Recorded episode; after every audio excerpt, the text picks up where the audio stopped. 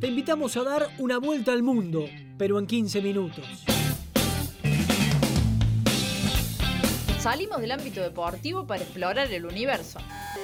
Saca tu boleto. Nos vamos a Planeta al Toque. En el centro que necesitas.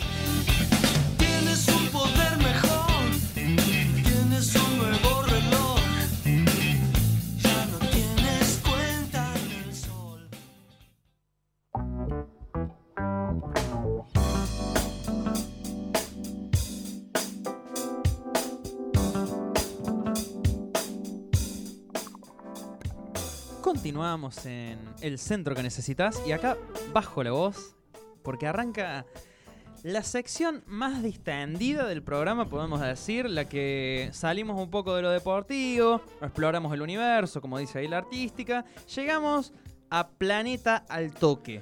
Darío, Ya estamos en el momento previo a terminar el programa, ya bajamos ¿Cómo le está pasando? cambio, lo estoy pasando hermoso. Tuvimos un notón muy emocionante, realmente lo disfruté muchísimo. Qué personaje el sapo, el impresionante. sapito, un genio.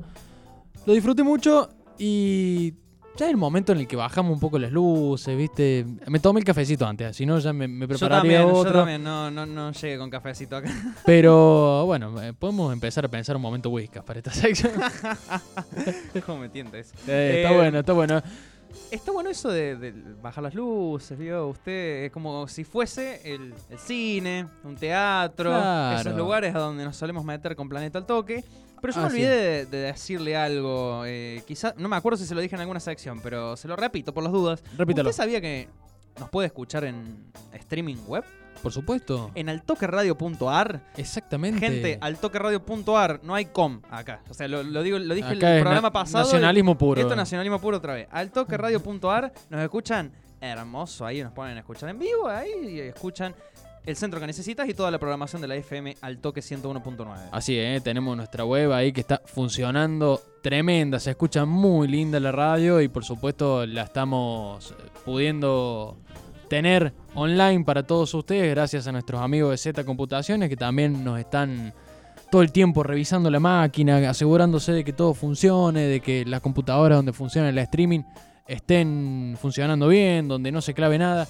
Así que Z Computaciones, gracias a ellos también esta maquinita gira. Esta, este reloj, Este, reloj engranaje, funciona. Este engranaje no, no podría engranar, valga la redundancia, sin los amigos de Z Computación. Por supuesto, como siempre decimos, están en Sebastián Vera 383. Horario corrido, ahora de 9 a 18 horas, dadas las restricciones. Venta y reparación de PC, notebooks, celulares, tablet, consolas y todo lo que quiera, todo lo que quiera del mundo gamer, del mundo de la computación, del mundo de la radio, porque hay muchos micrófonos también. Hay de acá estoy viendo su Instagram. Tienen de todo, de todo y de todos los colores. Así que eh, los amigos de Z Computación, por supuesto, le mandamos un saludo que hacen posible esta sección, este programa y toda la FM El Toque. Hablamos de nacionalismo. Hablamos de nacionalismo. Hoy vamos a tocar mucho nacionalismo. No nacionalismo argentino, Sí. pero nacionalismo, en fin. 35 años cumplió el disco Born in the USA, nacido en los Estados Unidos, Bien. disco emblemático de la cultura norteamericana, de la cultura del rock. El disco por excelencia más conocido, más hitero de Bruce Springsteen. Bruce Springsteen, que si lo pasamos al castellanizado es como un Bruno Primavera Adolescente. Bruno Primavera, claro, bueno, no, es- está bueno, está bueno. Bruno Primavera Adolescente. Y Hoy- bueno, es medio tocayo, Bruce. Hoy vamos a hablar de su tocayo, Ahí va. el Bruno Springsteen. Bruno Springsteen. Em, ¿Por qué vamos a hablar de Born in the USA? Usted me dirá, bueno, un disco que tiene que ver con los Estados Unidos, con la idiosincrasia yankee. Tiene mucho que ver. Bueno, la semana pasada tocamos mucho rock nacional. Tocamos mucho rock nacional. Hoy nos vamos, esto es así, vamos a ir yendo y viniendo. Ahí va. ¿sí? El disco Born in the USA lo grabó Bruce Springsteen en el año 1900, entre el año 1982 y el año 1984. Se editó, se estrenó en el año 1985, ¿sí? Perfecto. Bruce Springsteen venía ahí de eh, un momento en el que había dejado un poco el rock de lado, venía de grabar un disco country, por eso se, se habla del regreso de Bruce Springsteen, si se quiere, un poco al rock. Había grabado un disco que se llamó Nebraska en el año 1991. Un disco con balada folk, con un poco más ligado a la música country, ¿no? Lo que es el folclore norteamericano. ¿no? Esa, esa cosa de, de la bota de vaquero, el tanto que vemos en las películas, ¿no? El, el sombrero. Bruce Springsteen da ese, ese, ese perfil, ¿no? Sí, sí, sí, sí, por supuesto. Un disco que... Sí, lo escucho. No, No, sé qué no, estaba, estaba por decir que acá estoy viendo fotos de, de Bruce ahora con sus 71 flamantes años y está totalmente conservado, es una cosa de locos. Bueno, Creo que estoy más destruido yo. Bueno, representa mucho eso, Bruce. tanto en el rock como en el folclore norteamericano. Bruce Springsteen es un tipo que, que es referente, ¿no? El, el- el folk, digamos, folk. El, el género folk. El que folk. tanto hemos escuchado en- En, películas, en realities norteamericanos también, que es como nuestro folclore, pero vio que tiene como una particularidad también la cultura del folk en Estados Unidos. Eh, sí, sí, hay es, todo. es muy similar a lo que pasa acá y, y me da como mucha sorpresa y asombro que, que sea tan similar la forma de vivirlo, siendo que somos culturas totalmente distintas, digamos. Somos distintas, pero consumimos mucho de la cultura norteamericana. Sí, eh, por algo supuesto. que nos ha marcado mucho. Por eso quería hablar de este disco, ¿no? Porque Nebraska, vamos a, a- a pararnos en el disco anterior, este disco folk. Nebraska es un disco en el que Bruce Springsteen toca muchísimos temas como, atento, ¿eh? El aislamiento, Ah, fíjese usted, año 1981, sí, ¿sí? sí, sí, sí. 40 años atrás. Un visionario, Bruce. Temas como el aislamiento, la locura y el pesimismo. Fíjese, temas que no son muy ajenos a lo que estamos viviendo ahora. ¿Le ¿eh? estaba pasando mal Bruce en ese momento? ¿O, Bruce o había viajado un ratito al 2021 y volvió? En muchas notas que él ha dado en diferentes medios de comunicación habla sobre esta cuestión pesimista que él arrastraba, sobre todo después de los años 70. Ajá. Años 70, Estados Unidos, guerra de Vietnam, guerra donde es apaleado Estados Unidos totalmente, donde no la pasa bien, donde la pierde en todos sus sentidos. Y un poco eh, Nebraska es el antecedente de Born in the USA en este sentido. Bien. Bruce Springsteen, primero, en el plano musical, vamos a hablar, se aleja del folk, vuelve al rock, incorpora algunos elementos del pop que empezaban a estar de moda en ese momento. Hablamos de los sintetizadores, la música disco que había tenido su, su momento de gloria en los años 70, pero que quedaban algunos resabios en los años 80. Grupos de música como los Pet Shop Boy, por ejemplo, los eh, Depeche Mode, Ujú. que incorporaban mucho el tema de- del, del pop y de lo electrónico. Bueno, Bruce Springsteen empieza a tomar algunas de esas cosas y la empieza a incorporar a su banda. Si usted no ha visto, lo invito y a los oyentes también que vean eh, cualquier video de Bruce Springsteen tocando en vivo con su banda que se llama The E Street Band. Sí. Una locura. Son 87 tipos arriba del escenario. Tiene vientos, trompetas, trombones, guitarras, elementos de percusión por todos lados. Bruce Springsteen es un tipo que toma muchos elementos de, de la música en general y de los estilos en general y los incorpora muy bien a lo que hace él. Toca la Eh, armónica también. Toca la armónica. Lindo instrumento ese. Genial, hermoso. Entonces ahí hay un regreso que viene cargando el rock, pero con estos estilos nuevos, ¿no? Con, con estas cosas nuevas que empezaban a aparecer y que Bruce Springsteen, bueno, justamente lo tomó y lo incorporó a, a Born in the USA. Yendo al disco en, en sí, por, y por qué quería hablar del, del disco, es un disco que toma todo ese pesimismo, toda esa carga negativa que Springsteen traía y la canaliza en 14 canciones que fueron hits, todas. Todas. Es uno de los discos que más sencillos tuvo. Mira, tengo un dato. Sí, Born in the USA, quería decir nada más que el nombre del disco, fue el álbum más vendido de 1985 en los Estados Unidos. exactamente. Además, se, en- se produjo un total de 7 sencillos que alcanzaron el top 10 en los Estados Unidos. ¿Querés que te diga cuáles eran esos sencillos? Pará, empatando con, ¿sabes qué álbum? Con Thriller de Michael Jackson. Con Thriller de Michael Jackson. El año, Damn. el disco más vendido de los años 80. Thriller de Michael Jackson y. Born in the USA de Bruce Springsteen. ¿Cuáles fueron esos singles? Born in the USA, Cover Me, Working on the Highway, I'm on Fire, I'm Going Down, Glory Days y Dancing in the Dark.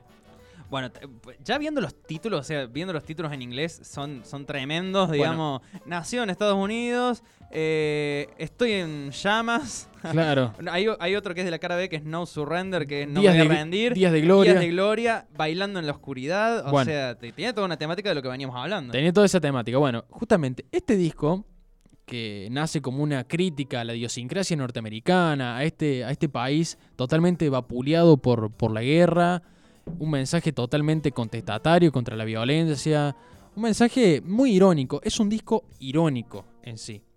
Tan irónico fue, y acá está el dato que quería traer, tan irónico fue este disco que Ronald Reagan, presidente de los Estados Unidos, en ese momento en campaña, toma el nombre de esta canción como eslogan de campaña. Born in the USA. Apelando al nacionalismo norteamericano, ¿no? Ajá, le vino joya. Le vino el joya. Pero ¿qué es lo que pasa? Era una canción de protesta. Ajá, no le vino tan joya. Lo que Reagan nunca lo entendió, digamos. Era Claro. es tan irónica la canción que ahora no tenía la letra a mano, pero la voy a buscar para que compartamos algún fragmento. Era tan irónica la letra y hablaba tanto esto de qué lindo que es ser norteamericano.